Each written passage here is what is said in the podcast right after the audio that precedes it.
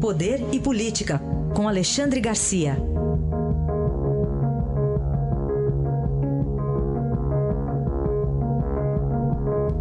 Alexandre, bom dia. Bom dia, Raíssa. Bom dia, Carolina. Bom dia.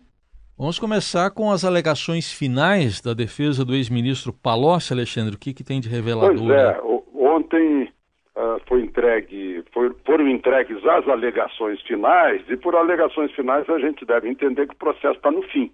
Está pronto para receber a sentença na, na vara federal de Curitiba. Né? É, como a gente se recorda, Antônio Palocci, ex-ministro de Lula e Dilma, fez uma delação premiada com a Polícia Federal. Né? E interessante que a defesa de Palocci já admite a pena, já admite que ele vai ser condenado, porque pede redução da pena em função da colaboração premiada. Né?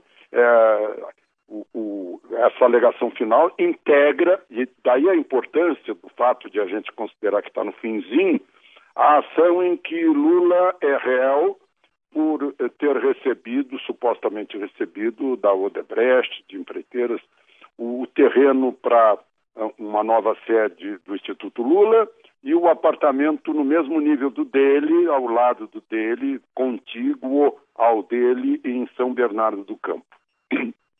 Então, essa é expectativa, só para a gente recordar, uh, naquela carta de desfiliação do PT, Antônio Palocci disse que uh, ficou estarrecido, ficou perplexo, ele, o presidente da uh, Petrobras, José Sérgio Gabrielli, e, e, a ministra, a então ministra de Minas e Energia, Dilma Rousseff, ao presenciarem, testemunharem Lula falando sobre plataformas, sobre sondas, aliás, e sobre propinas com o mesmo tom, a mesma naturalidade.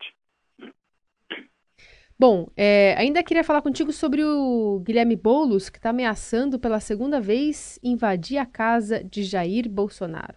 Pois é, foi aí em São Paulo, naquela manifestação de que ele participou, né, ainda nesta semana, a manifestação contra resultado de eleição, né, uma coisa assim bem democrática, eh, de não aceitação do resultado da eleição e, e, pela segunda vez ele ameaça invadir a casa de Jair Bolsonaro naquele condomínio na Barra da Tijuca, né?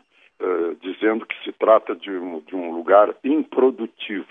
O, ontem o filho de Bolsonaro, o vereador Carlos Bolsonaro, perguntou o que a justiça vai fazer. Eu vou tentar responder, porque não é muito difícil a gente responder. Quando o MTST invade, Boulos é do MTST, foi candidato à presidência pelo PSOL, né, como tem invadido os prédios alheios, as casas alheias, assim como quando o MST invade né, fazendas, uh, pesquisas agropecuárias, prédios públicos, praças de pedágio. Né? O que a justiça tem feito, de um modo geral, é pouco, né? quase nada. O que a lei tem feito é quase nada. Né? Agora, por outro lado, os eleitores parece que fizeram.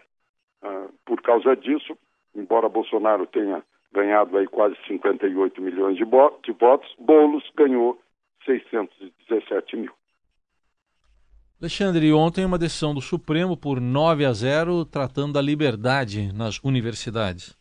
Pois é, eu acho que foi uma decisão importante, uh, mas eu queria considerar o seguinte: imagina diante do, do da justiça anglo-saxônica uma coisa dessa. Já tinha acabado o episódio. Era uma decisão, eram decisões dos tribunais regionais eleitorais impedindo, né, proibindo, coibindo propaganda eleitoral dentro das universidades, né, eh, na véspera da eleição. Né. Então isso já, tá, já, já não existe mais. O fato, o fato acabou. A justiça anglo-saxônica eh, poria um carimbo em cima assim, arquivado, né, passou o prazo.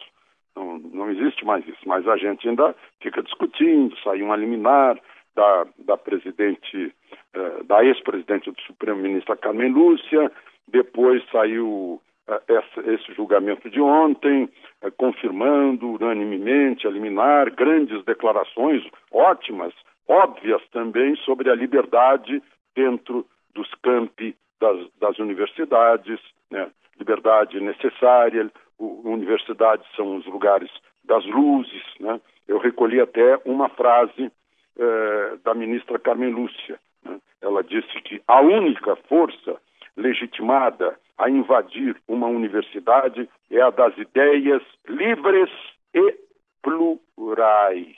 Fecha aspas. Aí eu, eu amo dessa questão, porque na prática a teoria é outra. Né? É, é, o caso de se perguntar para a ministra: e aí? E se for uma ideia única, como é o caso, o que fazer? Era isso por hoje. Análise de Alexandre Garcia. Amanhã ele estará de volta ao Jornal Eldorado. Obrigado. Até amanhã, Alexandre. Até amanhã.